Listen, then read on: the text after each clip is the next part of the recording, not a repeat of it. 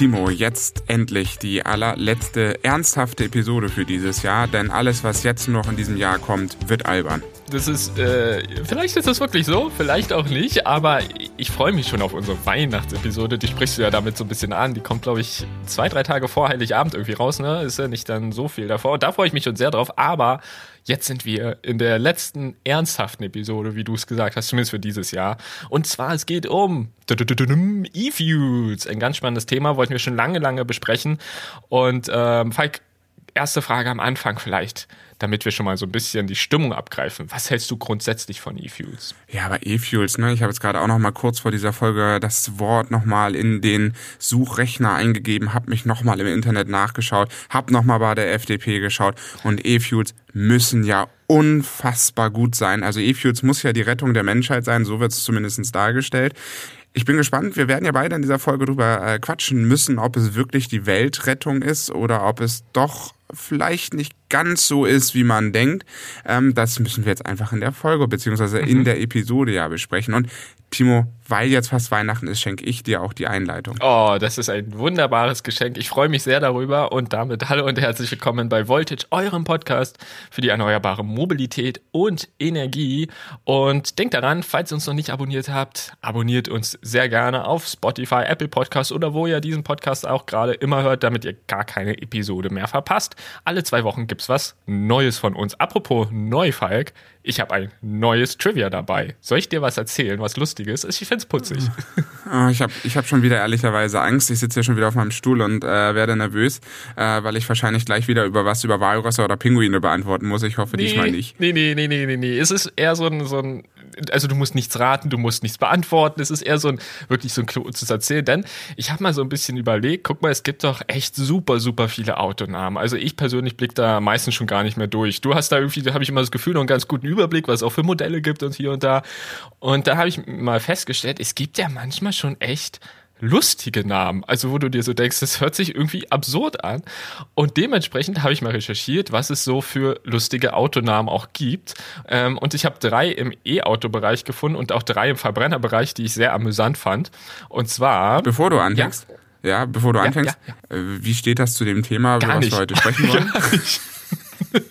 Ich, ich, okay. ich, wollte aber einfach darüber reden, weil ich das irgendwie so putzig fand, was ich da rausgefunden habe. Aber nein, es steht tatsächlich gar nicht im Zusammenhang mit den E-Fuels. Gut, das wird ich, ich, war, ich wollte ja nur mal nachfragen, aber jetzt darfst du gerne dein völlig random Thema einfach ja. mal raushauen. Ja, gerne. Und zwar, es geht einmal, gibt einmal den Namen Audi e-tron. Kennen wir alle, ne? Und was ich auch mhm. nicht wusste, im Französischen heißt wahrscheinlich e-tron ausgesprochen dann, aber genauso geschrieben, Kothaufen.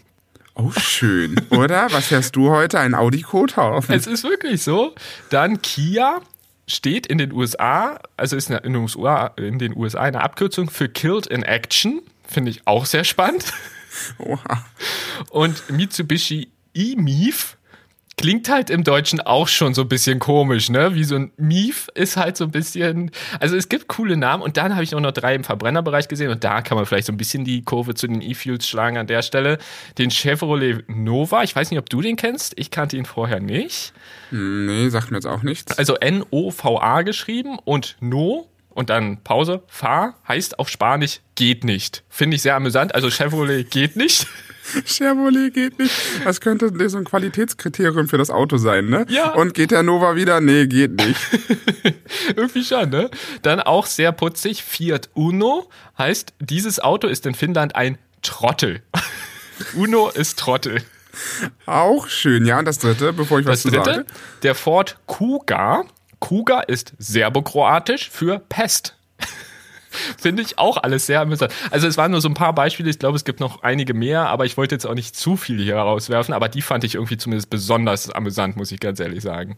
Es sind schon schöne Beispiele. Ich hatte das auch mal irgendwo in einem Artikel drüber gelesen gehabt, wie schwer das eigentlich ist für Autohersteller wirklich, wenn man weltweit tätig ist, genau rauszufinden, wenn man dem Auto jetzt einen Namen gibt, wie das auf irgendeiner Sprache komisch bedeuten könnte. Ja. Ne? Es gibt so viele Sprachen und so viele Bedeutungen und dann auch noch irgendwelche Aussprache, Sachen, die dann das Auto vielleicht nicht direkt in der Sprache, aber irgendwie in dem Slang dann komisch dastehen lässt. Ich glaube, das ist eine echt herausfordernde Nummer als Absolut. Autohersteller. Ja. Deswegen sind ja die meisten auch mittlerweile völlig unkreativ und sagen, ähm, sie machen daraus nur noch Zahlen. Volvo macht ja wieder Namen. Also ich glaube, da wird uns Volvo auch wahrscheinlich wieder mit der einem oder anderen Gag mhm. bereichern in dem Bereich.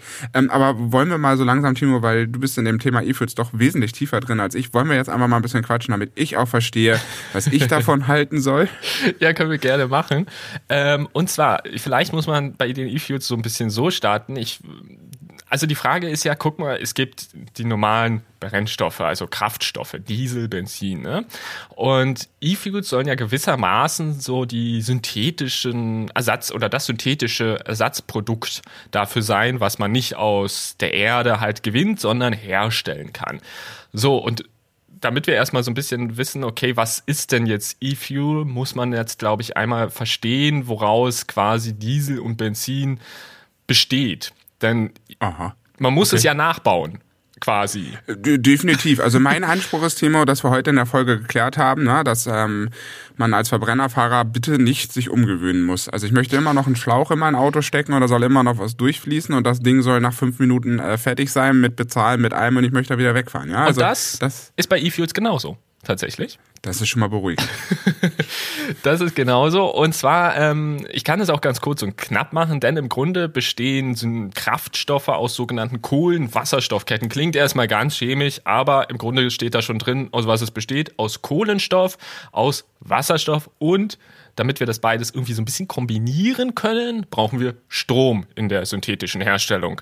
Und das ist erstmal die ganz, ganz vereinfachte, wir kommen gleich nochmal genauer, glaube ich, drauf, wie man das herstellt, aber das ist die ganz vereinfachte Idee, wie man synthetischen Kraftstoff, also E-Fuels, herstellt. Da gibt es zum Beispiel aus dem natürlichen Bereich CH4, also das ist das kleinste, die kleinste Kohlenwasserstoffkette ist zum Beispiel Methan halt, ne? So, also ein Kohlenstoff, vier Wasserstoff. Und es gibt dann auch ganz, ganz lange Ketten. Also da kann man ganz verschiedene Dinge quasi in der Natur finden. Und E-Fuels sind also so gewissermaßen synthetische Kraftstoffe, die halt nicht auf natürlichem Wege, sondern eben durch maschinelle Prozesse hergestellt werden. Das ist im Grunde erstmal so die kurze Einleitung, damit jeder erstmal weiß, was so ein E-Fuel eigentlich ist, weil aus dem Begriff kann man jetzt erstmal wenig ableiten. Okay, gut, ich habe mir nämlich schon Sorgen gemacht, weil bei uns steht in den Notizen CH4 in Klammer Miran und ich dachte so, okay, aber das war dann wohl die Rechtschreibkontrolle. Ja. Die hat das einfach autokorrekturmäßig in Miran umgewandelt. Jetzt weiß ich auch, dass es um Methan und nicht um Meran handelt. Gut, dass wir dieses Missverständnis aufgeklärt haben. Dazu hatte ich noch die Vorstellung, wie du in deinem Kinderzimmer früher saßt und gedacht hast, so Kohlenstoff, Wasserstoff, Strom dazu, bumm, hab ich E-Fuse. Nein, aber gut, egal, das ist aber, was anderes. Aber es ist wirklich so, ich habe mir auch kurz gedacht, Moment, warte mal, ich, ich weiß, es war die Autokorrektur, aber was war das echte Wort? Methan, stimmt.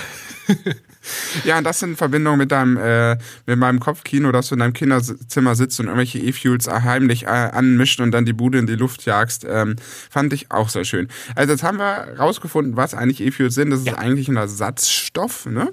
Ähm, dass man nicht aus Rohöl äh, Diesel, nein, Diesel und Benzin gewinnt, genau. ähm, sondern im Endeffekt aus einer anderen Verbindung aus Wasserstoff und Kohlenstoff heraus. Aber wir müssen auch klären äh, zusammen, das hat jetzt nichts mit Biokraftstoffen zu tun, oder?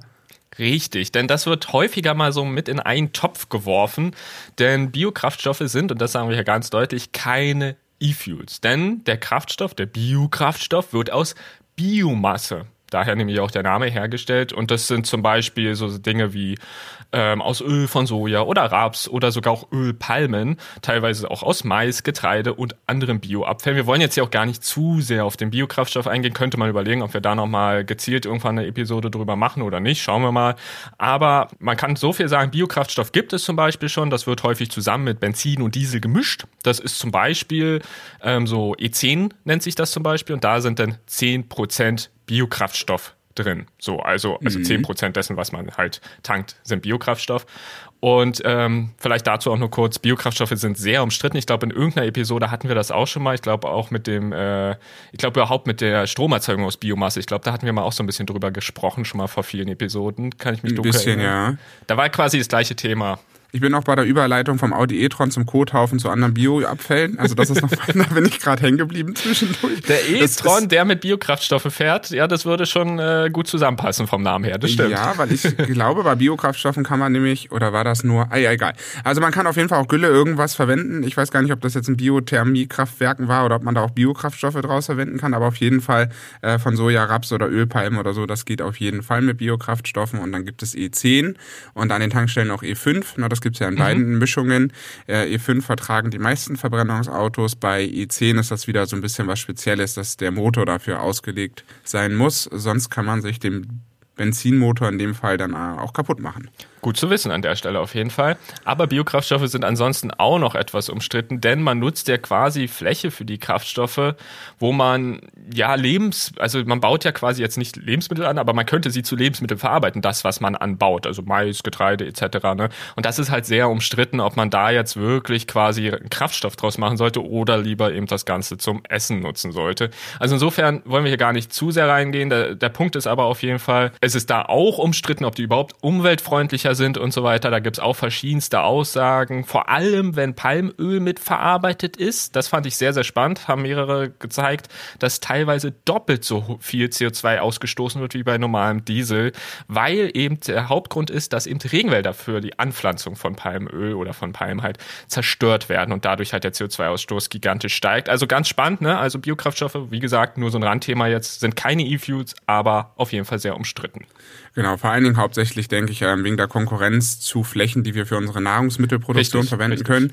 Äh, wir werden immer mehr Menschen. Ähm, ich glaube, wir steuern ja ganz geradlinig auf die 10 Milliarden zu und ähm, ja, da wird, glaube ich, jeder Quadratmeter wichtig, den wir auch für unser ja. Futter dann anbauen können. Du, absolut. Ich will dir gar nicht widersprechen. Es ist ja auch heute leider in vielen Bereichen der Welt äh, zu wenig äh, da vom Essen. Also gar, will ich dir überhaupt nicht ablehnen. Aber ich glaube, was äh, ganz spannend ist, ich habe gelesen, dass ich glaube, ab 10 Milliarden soll es eher wieder rückläufig werden, tendenziell habe ich äh, gelesen. Also vielleicht gibt es dann wieder so ein bisschen Hoffnung, dass dieser Punkt äh, dann auch so ein bisschen besser verteilt werden kann. Wir schauen mal, wir werden sehen.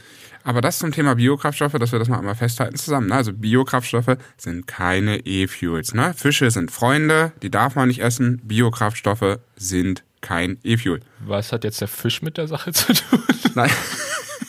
ich muss mal nur dabei an, an der, ich bin schon wieder, also ich habe heute, ich, wir sollten nicht auf den Sonntag aufnehmen, da habe ich immer welche Assoziationen. Kennst du nicht Bruce von Findet Nemo, der dann in seiner ah, äh, ja, Hai-Gruppe ja, steht und Fische ich, ja. sind Freunde. Und das ist so, Biokraftstoff ist kein E-Fuel. Das war jetzt so also, die. Verstehe. Okay, okay, alles klar. Ich war mit dem Fisch kurz, aber ich verstehe, was du meinst. Aber dann lass uns doch mal zu den E-Fuels zurückkommen. Und zwar vielleicht jetzt kurz wie gesagt, wir wollen jetzt hier nicht wieder einen Chemieunterricht oder Wissenschaftsunterricht machen oder irgendwas in der Art. Aber wir schauen uns trotzdem ganz kurz an, Falk. Wie wird denn jetzt eigentlich so ein E-Fuel produziert? Das ist doch auch ganz okay. spannend, denn. Ich gehe schon mal schlafen. Okay, du gehst schlafen. Dann erzähle ich währenddessen weiter. Mach dein Powernap. Wir hören uns gleich wieder. nee, es ist tatsächlich jetzt nicht so langweilig, wie du vielleicht denkst, Falk. Denn ähm, man, wir brauchen ja, das haben wir festgestellt, Kohlenstoff und Wasserstoff. So im Idealfall, da haben wir uns zum Beispiel mal ein Pilotprojekt aus 2020 in Karlsruhe rausgesucht, die das tatsächlich auch so machen, ähm, kann man Luft ansaugen, daraus den CO, das CO2 filtern, den Kohlenstoff und Wasserstoff wird aus Wasser und Strom, haben wir ja schon häufiger in den letzten Episoden besprochen, erzeugt.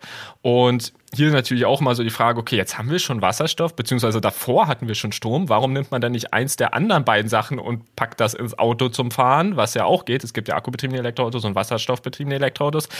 Wer dazu mehr erfahren will, kann gerne in eine unserer anderen Episoden reinhören, in die, ähm, oh Gott, weiß nicht, weiß nicht welche Nummer. Sie kam aber auf jeden Fall am 27. September raus. Da haben wir uns nämlich das Thema Wasserstoffauto mal angesehen.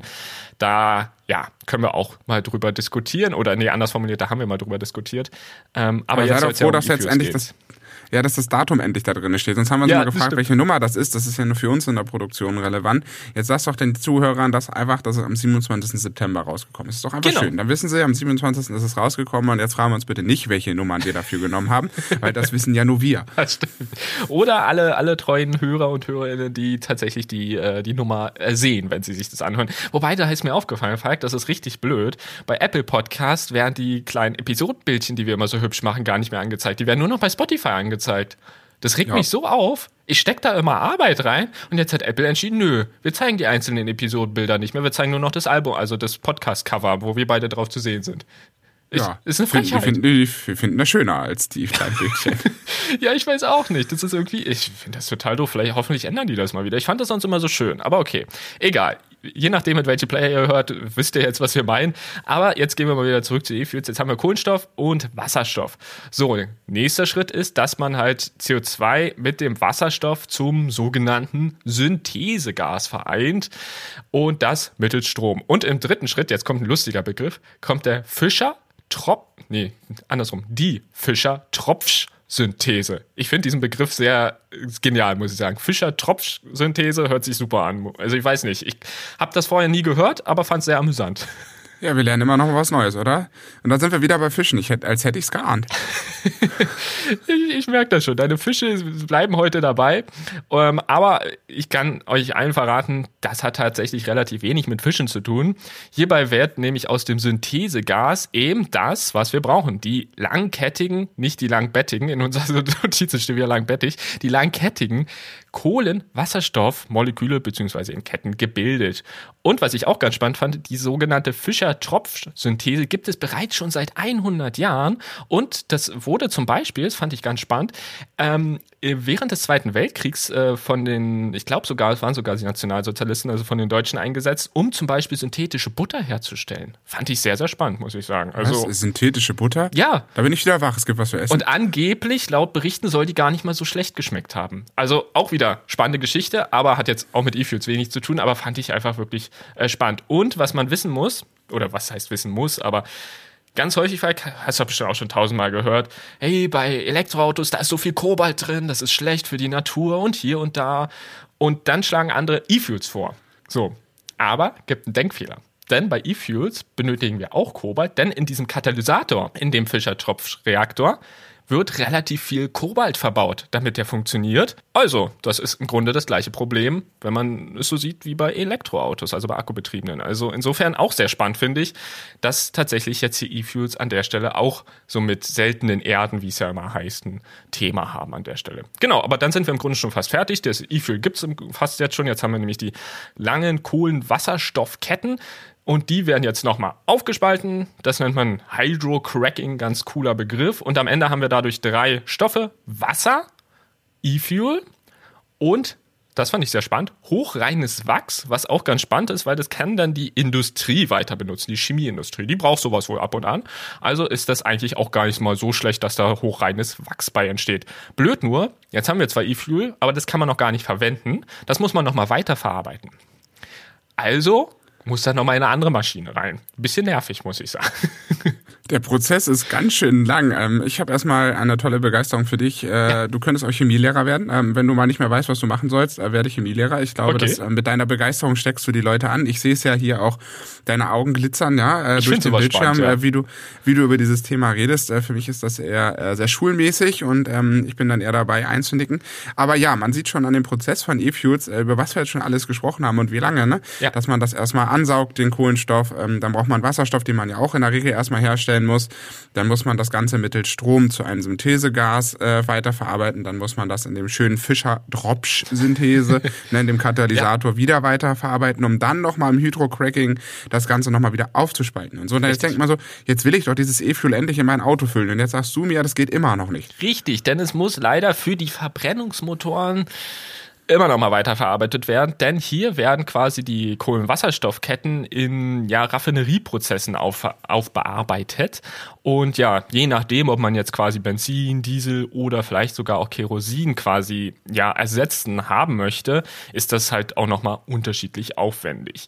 Und ganz spannend ist, dass diese Anlage quasi, die wir gefunden haben, die von Sunfire ist, aus dem, ist halt ein Pilotprojekt aus Karlsruhe aus 2020, konnte da damals 10 Liter E-Fuel pro Tag produzieren in der Anlage. Das ist jetzt nicht gerade viel, muss ich sagen. Wenn ich mir überlege, wie weit man mit 10 Liter kommt und dass man damit jetzt alle, möglicherweise alle Autos ausstatten möchte, da reicht jetzt vorne und hinten, glaube ich, nicht. Aber sie haben weiter geforscht. Das muss man sagen. In der zweiten Phase des Projekts wurden es dann schon 200 bis 300 Liter und ab 2025 soll es eine vorindustrielle, so heißt es, Version geben, die dann mehrere tausend Liter pro Tag produzieren kann.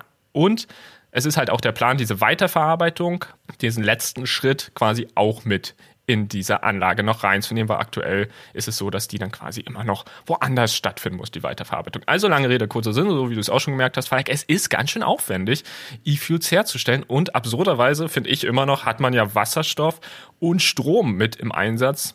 Und da gibt es ja auch schon zwei andere Automodelle oder andere Autosysteme, sage ich mal, die ja mit jeweils dem ja, Wasserstoff oder Strom fahren können. Aber dennoch, so wird E-Fuel erstmal hergestellt. Das ist das System. Boah, jetzt haben wir schon äh, fast schon 20 Minuten der Folge rum. Äh, jetzt sind wir erstmal bei der Herstellung angekommen. Äh, es ist sehr aufwendig, ja. Das ist ähm, und es ist natürlich, wie du auch schon sagtest, noch alles recht weit im Anfangsstadium. Ne? Also auch diese ganze Produktion von E-Fuels ist jetzt noch etwas, was in der Forschung ist. Das ist ja genauso, wie wir auch in der Wasserstofffolge drüber gequatscht haben, ähm, dass das alles noch Technologien sind, die jetzt angedacht sind, die jetzt sich in der Entwicklung befinden, aber die noch lange nicht ihren technischen Reifegrad erreicht haben, wie vielleicht schon Bestandstechnologien wie die Raffinierung von Rohöl zu Benzin mhm. oder Diesel oder Kerosin. Das heißt, auch da ist man erstmal dabei, bestimmt rauszufinden, okay, welchen äh, Produktionsgrad, welchen Wirkungsgrad, welche Umweltfreundlichkeit kann man überhaupt mit diesen Produkten erreichen. Und äh, ich finde es spannend, äh, dass wir uns vom Elektroauto, also vom akkubetriebenen Elektroauto, was ja sozusagen die einfachste Variante ist, Strom in den Fahrbetrieb zu kriegen, auseinandergesetzt haben. Dann haben wir als nächstes angeguckt Wasserstoff. Wie kriegen wir dann Wasserstoff, was ja der nächste Produktionsschritt ist, ne? Wasserstoff in das Fahrzeug und wie kann ich damit mein Fahrzeug vorantreiben. Und jetzt sind wir sozusagen am ganz an, also am ganz letzten Kettenglied, dass wir sagen, okay, jetzt haben wir keinen Akku, jetzt haben wir kein wasserstoffbetriebenes Elektroauto, sondern wir wollen den Verbrennungsmotor behalten. Jetzt sind wir ganz am Ende der Kette angekommen mhm. und da sieht man auch mal, wie aufwendig das eigentlich ist, weil überleg mal, akkubetriebenes Elektroauto, äh, Strom wird oben von der Photovoltaikanlage produziert, ins Auto geladen, du fährst damit los. Ja. So bei E-Fuels eine keine Woche, eine Woche später hast du vielleicht mal das Zeug, was du in dein Auto tanken kannst. Also ist schon mal. Es ist, es ist wirklich so. Und da finde ich das ganz cool, dass du das auch gerade ansprichst, denn der Wirkungsgrad ist hier eine große Geschichte nochmal bei den E-Fuels tatsächlich. Ein E-Fuel-Auto kannst du betreiben oder mit der gleichen Energie vier bis sechs Elektroautos, also akkubetriebene Elektroautos. Und deshalb der Wirkungsgrad ist hier leider sehr schlecht. Man denkt aber erstmal bei der Produktion ist der Wirkungsgrad nämlich noch relativ hoch, 60 Prozent, aber das ist halt nur die Produktion. Danach kommt ja noch das übliche Verbrennen im Auto. Und da wissen wir alle, das ist nicht gerade sehr gut im Wirkungsgrad. Und dadurch könnten wir hier halt auch wieder sagen, hm, so wirkungsgradmäßig, energietechnisch vielleicht auch nicht die klügste Option. Ja, vor allem, weil der Verbrennungsmotor halt immer wieder das Problem hat, dass es ein Verbrennungsmotor ist und an einem Verbrennungsmotor entsteht halt nicht Energie in Form von Fortbewegung, sage ich jetzt mal so, sondern die meiste Energie entsteht ja in Wärme. Ja. ja. also man verbrennt ja etwas und man nutzt diese Verbrennungsenergie dann im Endeffekt weiter, aber es kommt schlussendlich sehr, sehr viel Wärme dabei raus. Und deswegen ist es halt, habe ich immer so ein grundsätzliches Problem damit, wenn wir über Zukunftstechnologien sprechen. Ähm, da kommen wir ja in dieser Folge vielleicht auch noch oder in dieser Episode noch ein bisschen mehr dazu, äh, Timo, dass wir da auch noch mal drüber quatschen müssen. Aber ich finde mal so, alles, was man verbrennt, ist, es klingt für mich nicht wirklich zukunftsorientiert, mhm. weil ich habe mhm. mal so ein Schlagwort gehört, ähm, wenn man so Sendungen guckt, dass wir jetzt eigentlich so am Rande des Ende unserer Ära stehen, dass wir das Verbrennungszeitalter beenden wollen. Ja. Wir wollen das nächste Zeitalter der Elektrifizierung, vielleicht kann man es so nennen, mhm. der Elektrifizierung anstoßen. Und da möchte ich doch eigentlich nichts mehr verbrennen. Aber kommen wir später vielleicht nochmal in der Episode zu, äh, wenn es dann soweit ist. Aber das finde ich immer ein bisschen, es hat immer so ein kleines Beigeschmäckli. Bin ich, bin ich ganz bei dir. Ich finde auch sehr schön, dass du jetzt so ein bisschen äh, schon äh, im Schweizer oder österreichischen Dialekt mit Beigeschmäckli anfängst. Das freut mich sehr. Ja, ich muss mich langsam dran gewöhnen, weißt du? Ich merke schon. Ähm, aber grundsätzlich ist dann halt die Frage, die habe ich mir dann gestellt, was wäre denn, wenn man jetzt mal ein paar Jahre, vielleicht auch Jahrzehnte, Jahrzehnte, das ist jetzt ja nicht so ganz genau bekannt, in die Zukunft guckt und sagt, guck mal, wir können jetzt wirklich alles von vorne bis hinten emissionslos herstellen, weil wir komplett auf grünem Strom sind und wir wirklich nichts mehr rauspusten an schädlichen Stoffen. Ist es dann nicht egal, welchen Wirkungsgrad Fahrzeuge haben? Die Frage habe ich mir auch mal gestellt. Fand ich ganz interessant, so dieses Gedankenexperiment, weil eigentlich ist es dann egal. Der Punkt ist nur, du musst dann genug Energie haben und das fand ich ganz spannend, wenn man zum Beispiel, also weltweit gesehen, das jetzt politisch kann man jetzt immer diskutieren, ob das überhaupt funktionieren würde und so weiter. Und selbst auch schon so ein bisschen muss man da auch sagen, ja, wie funktioniert das auch technisch. Aber von der Idee, 300 mal 300 Kilometer, eine Fläche in der Sahara mit Photovoltaik, wenn es die geben würde, würde genug Strom erzeugen, um die gesamte Erde mit ausreichend Strom zu versorgen. Finde ich genial, diese Gedanken. Also, wow, das ist gar nicht so viel, ne? 300 mal 300 Kilometer finde ich jetzt, es klingt zwar viel, das, äh, aber es dürfte eigentlich in der Sahara jetzt keine Rolle spielen. Nee, also glaube ich auch. Das Problem, also da gibt es natürlich mehrere Probleme. Also zum Beispiel ist das so mit dem Bauen da selbst manchmal nicht ganz einfach, weil du hast ja auch sowas wie Wanderdünen und so weiter. Und andererseits musst du auch überlegen, okay, wie bekommst du jetzt diese Energie wiederum ans andere Ende der Welt? So, also weil du kannst ja Strom, das wissen wir alle, nicht über so weite Distanzen sinnvoll transportieren, weil du dann halt kaum noch was hast, was ankommt kommt. Du könntest es aber zum Beispiel in Wasserstoff oder auch E-Fuel umwandeln und so die Energie dann quasi per Schiff oder Pipeline etc. halt ähm, ja verschiffen Und das fand, also ich finde den Gedanken einfach spannend, weil wenn du dann sagst, guck mal, wir haben einfach genug grünen Strom ja, oder grüne Energie, ob es dann Wasserstoff oder E-Fuel ist, ist ja egal, aber wir haben genug grüne Energie, dass dann vielleicht der Wirkungsgrad auch egal ist. Da sind wir gerade nicht. Das ist mir ganz wichtig auch nochmal zu sagen. Da sind wir gerade nicht und daher ist der Wirkungsgrad auch gerade sehr, sehr wichtig. Aber ich glaube, irgendwann, vielleicht, hoffentlich, könnte das auch ein nebensächliches Thema werden. So eine Idee. Das bringt mich wieder zu äh, der Annahme, über die wir, glaube ich, den Tag schon privat diskutiert haben, Timo, ähm, dass wir gesagt haben, was wäre denn eigentlich, wenn die Menschheit mal diesen ganzen Grenzgedanken sein lassen mhm. würde. Ne? Wenn wir uns mal wirklich als eine Spezies auf diesem Planeten verstehen würden. Und ähm, hatten wir ja eine ganz interessante Diskussion dazu, ähm, wie, wie unglaublich spannend ich diesen Gedanken finde. Was wäre denn, wenn wir uns mal wirklich als eine Menschheit betrachten, die kulturell natürlich völlig unterschiedlich ist und die auch kulturell ihre Eigenheiten und Religionen alles haben darf. Ne? Jeder seine ja, persönliche ja. Freiheit, jeder seine staatliche Freiheit. Aber dass wir nicht mehr in Staaten und in Grenzen und in ähm, Unterschiedlichkeiten denken, denken, sondern dass wir einfach sagen, Leute, wir sind doch eine menschliche Spezies, die auf diesem wunderschönen Planeten lebt. Und warum nutzen wir nicht endlich das Potenzial, was wir als Gesamtmenschheit haben? Finde ich in dem Aspekt immer äh, sehr interessant, weil ich glaube, dadurch könnten wir viel, viel mehr erreichen und könnten ähm, uns, glaube ich, ein kollektiv schöneres Leben schaffen, als wenn jeder diesen Egoismus auf der Welt lebt. Ähm, und das, das ist genauso, das finde ich schön, dass du das angesprochen hast, ähm, dass man da auch nochmal drüber nachdenken sagt, so, lasst uns doch gucken, wo finden wir gemeinsam große Projekte, um Strom herzustellen, um diesen Planeten sauber zu machen. Und ich finde auch, ich glaube, darüber hinaus könnten wir uns auch zu einer sternenübergreifenden Spezies entwickeln, wenn wir endlich diesen Gedanken aufgeben, dass wir zumindest auf der Erde keine Grenzen mehr haben. Aber das ist vielleicht nochmal ein anderes Thema. Ja. Ähm, Finde ich aber auch gerade jetzt ähm, im, im Zuge des Weihnachtsfests, wo ja die Welt auch wieder zusammenrückt, auch wenn es ja im Grunde ein religiöses Fest ist, aber trotzdem ist es ja bei vielen Menschen auch neben der Religiosität ähm, ein gemeinsames Fest der Familie und der Gemeinsamkeit. Und ich finde gerade wieder im Zuge Weihnachten wird einem das immer wieder bewusst, wie viel wir schaffen können. Ja, absolut, absolut. Und es ist wirklich so und ich glaube auch, dass wir da viel, viel machen könnten. Und der Punkt ist halt auch, um da wieder ein bisschen aus E-Fuel zurückzukommen, es gibt halt aktuell auch viele Gebiete, muss jetzt ja nicht gleich die Sahara sein, aber die tatsächlich eine so in dem Fall gute Sonneneinstrahlung haben, was jetzt menschlich gesehen und vielleicht also so rein für den Menschen selbst vielleicht nicht immer wirklich gut ist, will ich gar nicht sagen, aber für die Energieproduktion eine sehr gute äh, Sonnen Aus, eine Ausstattung nicht, Sonneneinstrahlung, Sonnenausstattung. Sonneneinstrahlungs, ja. Äh, ja, es gibt einfach Orte auf der Welt, da ist es halt für uns lebensfeindlich als Menschen, aber warum sollen wir da nicht eine geile PV-Anlage instellen, die dann genug Strom verwendet, damit wir uns klimaneutral auf diesem Planeten bewegen können? Also verstehe ich komplett, ne? Aber wir haben ja heute immer noch Timo, das Problem äh, Umweltfreundlichkeit und E-Fuels, das kam ja vielleicht erst auch schon aus der Episode raus. Ne? Also ich finde, das ist, was ich auch schon vorhin sagte, das ist sehr prägnant. Ne? Wir sind am letzten Glied der Kette angekommen. Also das, was am aufwendigsten ist in der erneuerbaren Produktion von Kraftstoffen oder von mhm. Energie, ist halt E-Fuels. Und das merkt man ganz, finde ich, ganz krass bei der Umweltfreundlichkeit. Es ist wirklich so tatsächlich, denn ähm, E-Fuels sind nicht automatisch, und das fand ich wirklich spannend, äh, umweltfreundlicher als Verbrenner zum Beispiel. Finde ich sehr, sehr spannend, denn es gibt zwei sehr, sehr entscheidende Faktoren dafür. Nummer eins ist, wie irgendwie immer bei allem tatsächlich, der Strommix. So hatten wir jetzt schon tausendmal weiß ich nicht wie viele Episoden. Wir brauchen so viel erneuerbare Energie wie möglich im Strommix, damit es so umweltfreundlich wie nur irgend möglich geht. Ist logisch, denn zum Beispiel, das fand ich sehr, sehr spannend, 2018 ist schon sehr, sehr lange her, da sind wir lange nicht mehr, aber habe trotzdem die Zahlen gefunden, was ich sehr spannend fand. Damals war es so, dass synthetische E-Fuels tatsächlich umweltschädlicher waren als Diesel. 2018. Also, was am Strommix lag. Insofern sehr, sehr spannend. Und der zweite große Faktor, Falk, CO2 muss aus der Luft gewonnen werden und darf zum Beispiel nicht ja aus ähm, Abgasströmen von, weiß ich nicht, Kohlekraftwerken oder ähnliches, wo ja zusätzliches CO2 entsteht zum CO2 in der Atmosphäre, darf dort nicht abgefangen werden, sondern muss quasi CO2 aus der Atmosphäre abfangen, damit es eben klimaneutral bleibt. Also so viel CO2 in der Atmosphäre bleibt, wie im vorher war. Das ist ja auch so ein bisschen Diskussion, die man bei äh, Verbrennung von Holz hat, ne? dass man sagt, okay, Holz filtert eine bestimmte Anzahl von CO2 ähm, und das bei der Verbrennung wird ja wieder freigesetzt, aber unterm Strich bleibt es halt das gleiche CO2. Ne? Mhm. Ne? Also vorher waren es 50 und nachher werden es wieder 50 und zwischendurch war es halt mal gespeichert im, im Holz.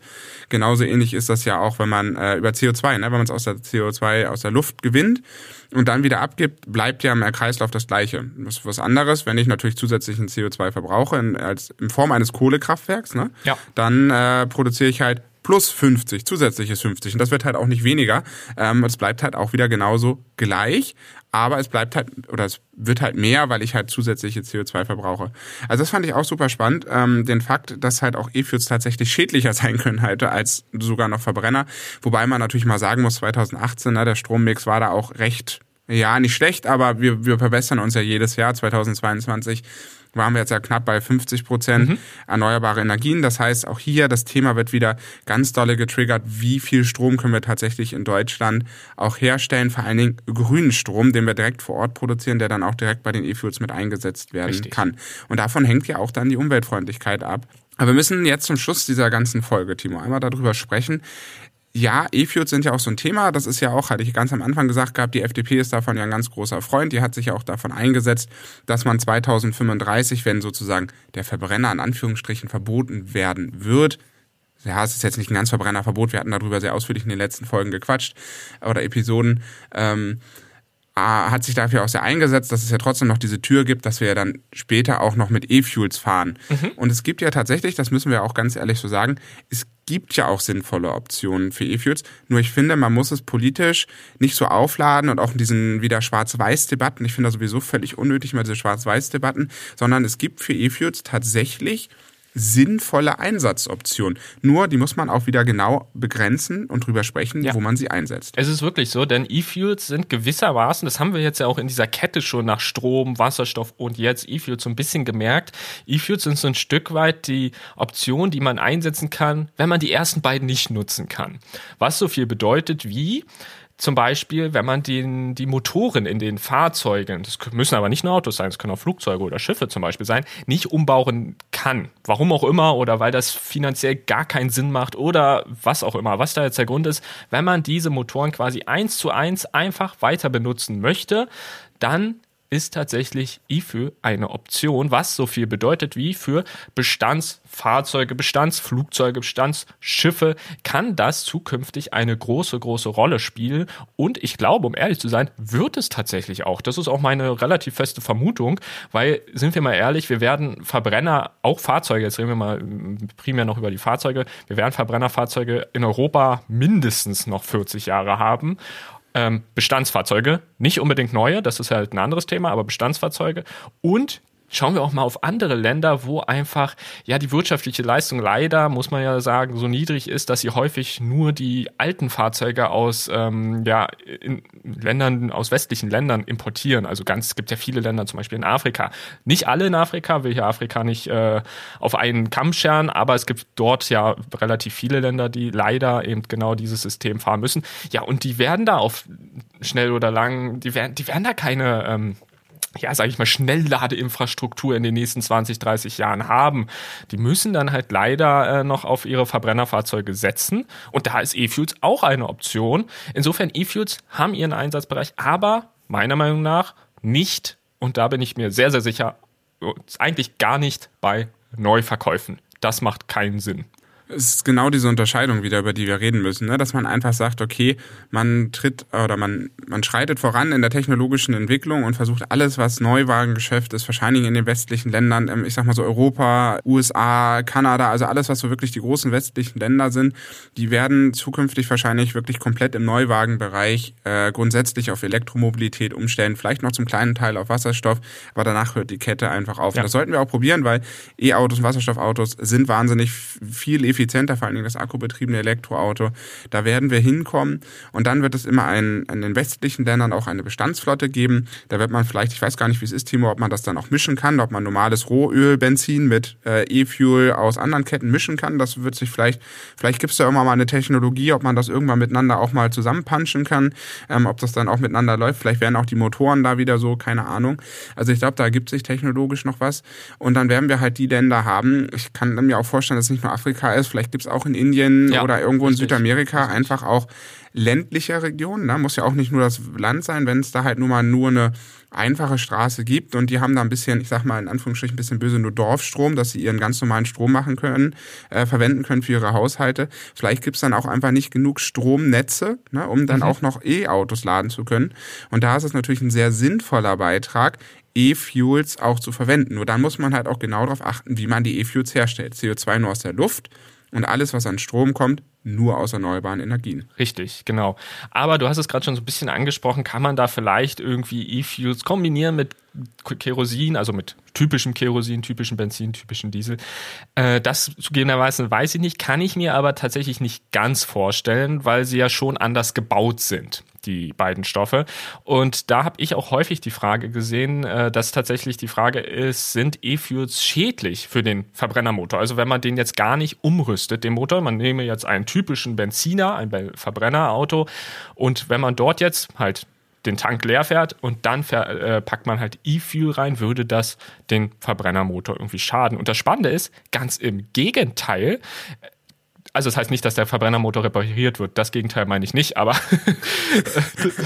auch schön. Selbst reparierender äh, Verbrennungsmotor. Yes, ja, alles richtig genau. Gemacht. Also das, das meine ich nicht, aber es schadet tatsächlich dem Verbrenner weniger als typisches traditionelles ja, Benzin oder Diesel, denn man kann hier in Anführungsstrichen einstellen, wie die Eigenschaften sind. Denn man hat ja die Möglichkeit, diesen Kraftstoff selbst herzustellen. Und hier ist man schon relativ weit, dass man so ein bisschen weiß, okay, wie kann man quasi diese Ketten aufbauen, damit diese quasi für den Motor besser funktionieren.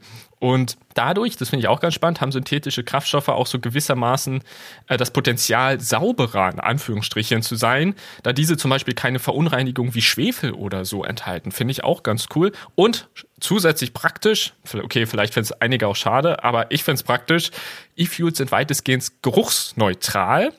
Das bedeutet, das Stinken auf den Tankstellen ist Geschichte. oh Mann, oh, jetzt kann ich nicht mehr an der Zapfpistole schnuppern, wenn man dann ein Verbrennungsauto tankt. Ähm, da wird mir eindeutig was fehlen, wenn es nicht mehr nach Benzin riecht. Nein, ähm, ich glaube, E-Fuels können, wie gesagt, eine sinnvolle Alternative sein. Ähm, man muss es halt nur wieder genau betrachten. Ne? Das hatten wir mhm. jetzt, glaube ich, einen schönen Abschluss zu sagen, mhm. ähm, dass wir gesagt haben, man muss halt genau gucken, für was sind E-Fuels sinnvoll, wo macht es Sinn, sie einzusetzen. Klar, das meine ich ja mit sinnvoll. Da wiederhole ich mich jetzt, dass man genau schaut, welcher dieser drei Optionen, Akkubetrieben, Wasserstoff oder E-Fuels, setzt man ein. Und gen generell zu sagen, oh, wir tanken alles nur mit E-Fuels, dann ist es ganz einfach und wir müssen nichts ändern. Ich glaube, das ist einfach zu kurz gedacht.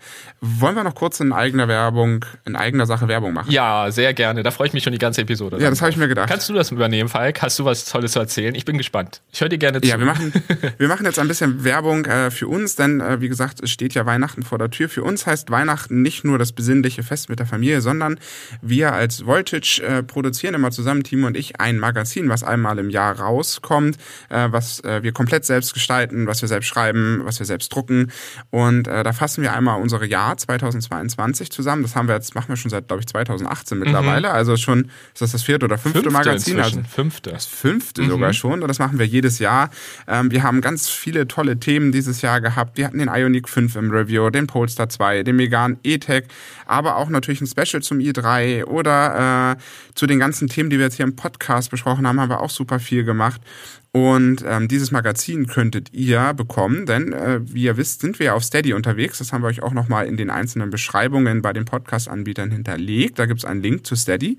Steady ist im Endeffekt eine Möglichkeit, uns zu unterstützen. Und in dem Paket für 10 Euro im Monat, da müsst ihr nur drei Monate dabei bleiben, kriegt ihr unser alljährliches, völlig exklusives Magazin. Das gibt es nirgendwo auf dem Markt, wirklich nur bei uns und nur bei dieses Steady-Paket. Das kann man sich wunderschön ins Regal stellen, ist auch ein wunderschönes Weihnachtsgeschenk für alle, die Bock auf Elektromobilität haben, denn es kommt jedes Jahr raus und das kann man so ein bisschen als äh, Sammelaktion nehmen, dass man das vielleicht auch zu einer kleinen Weihnachtstradition macht und deswegen ganz schnell auf Steady gucken, Ihr müsst auch nicht nur für 10 Euro, ihr könnt auch ein 2,50 Euro Paket nehmen. Nur für uns ist das halt super wichtig, ähm, weil auch Podcast machen kostet ein bisschen Geld. Auch das Magazin zu drucken, das zu gestalten, kostet für uns immer Zeit und auch ein bisschen Geld. Und ihr würdet uns damit riesig unterstützen, ähm, uns da ein bisschen Unterstützung entgegenzubringen in Form von hartem Geld. Ganz genau sieht's aus, so sieht's aus. Ähm, wer da vielleicht schon mal so ein bisschen ja, jetzt nicht reinschmökern möchte, aber wissen möchte, was sind denn da so für Themen drin und so weiter und vielleicht schon mal so ein, zwei Bilder vom Magazin sehen möchte, der kann sehr gerne auch unsere Übersichtsseite, die haben wir auch immer, ähm, ja, für jedes Magazin gibt's eine Übersichtsseite pro Jahr quasi, haben wir immer auf unserer Webseite, da könnt ihr gerne vorbeischauen. Die findet ihr natürlich auch in den Shownotes, verlinken wir euch. Also an der Stelle kleiner Aufruf von unserer Seite, dass wir hier wieder was Tolles am Start haben. Denn heute, muss man ja auch sagen, ist der 6.12., wenn ich mich richtig erinnere. Ich glaube ja. ja, wenn es dann rauskommt, das dürfte sein. Das heißt, wir haben eigentlich einen Nikolaus heute. Genau. Das ist schön, dass wir das festgestellt haben. Deshalb, also was für den Schuh heute. Richtig, das passt doch gut zusammen. Aber an dieser Stelle würde ich sagen, gehen wir wieder raus aus unserer Eigenwerbung und ähm, bin eigentlich der Meinung, wir haben jetzt das Thema E-Fuels richtig schön abgearbeitet. Wir halten fest, für Neuwagen machen E-Fuels eigentlich keinerlei Sinn. Aber für Bestandsfahrzeuge, auch insbesondere in Ländern, die auch in Zukunft vielleicht eine nicht so gut ausgebaute Strominfrastruktur haben werden, ist es super spannend, da man so immer noch in Anführungsstrichen umweltfreundlich, klimaneutral, wenn E-Fuels richtig hergestellt werden, mit Verbrennerfahrzeugen unterwegs sein kann. So würde ich das mal zusammenfassen. Gut, Punkt. 2022 alle ernsthaften Folgen abgearbeitet. Ähm, ich würde sagen, wir wünschen euch noch eine fröhliche Vorweihnachtszeit, einen wunderschönen restlichen Nikolaustag, wenn ihr diese Folge dann heute gehört habt zum Nikolaus, aber auch danach. Wir sind ja noch mitten in der Weihnachtszeit. Die nächste Folge kommt dann oder Episode. Ich muss mich mal dran gewöhnen mit Folge und Episode, weil sonst haut mich Timo wieder. Ähm, ja, wir schreiben halt überall Episode. Ich hau, keine Angst, ich hau nicht Falk wirklich, ne? Also ja, aber, nur nur seelisch, nein. Ähm, okay, okay, okay. nee, und äh, die nächste Episode, freut euch drauf, da, da habe ich sehr viel Lust drauf, äh, wenn wir die aufnehmen. Wir schauen uns an, ja, wir sind ja mitten in der Hochzeit zu Weihnachten. Ne? Der Weihnachtsmann muss ja auch irgendwie die Geschenke zu euch nach Hause zu bekommen. Und ja, Rentiere sind auch ganz schick, aber der Weihnachtsmann hat jetzt auch endlich Bock auf Elektromobilität. Wir haben ihn persönlich überzeugt und haben gesagt, Santa Claus, du musst jetzt auch elektrisch fahren, du musst ein Zeichen setzen. Und da sagte Santa Claus zu uns Jungs, das ist ja ganz schön, ja, aber ey, was soll ich denn da kaufen? Ja, mit was soll ich denn da jetzt rumfahren? Und genau das besprechen wir in der nächsten Episode, oder? So sieht's aus. Und damit hören wir uns in zwei Wochen wieder. Wir wünschen euch bis dahin eine wundervolle Weihnachtszeit. Alles erdenklich Gute. Vielen Dank fürs Zuhören. Abonniert uns sehr gerne. Lasst eine Bewertung da, wenn euch die Episode gefallen hat. Das hilft uns und vor allem auch den anderen, die uns noch nicht kennen. Dann lernen uns noch mehr können, können uns noch mehr zuhören. Hilft uns sehr. Ansonsten bleibt gesund und bis zum nächsten Mal. Ciao. Bis zum nächsten Mal. Ciao.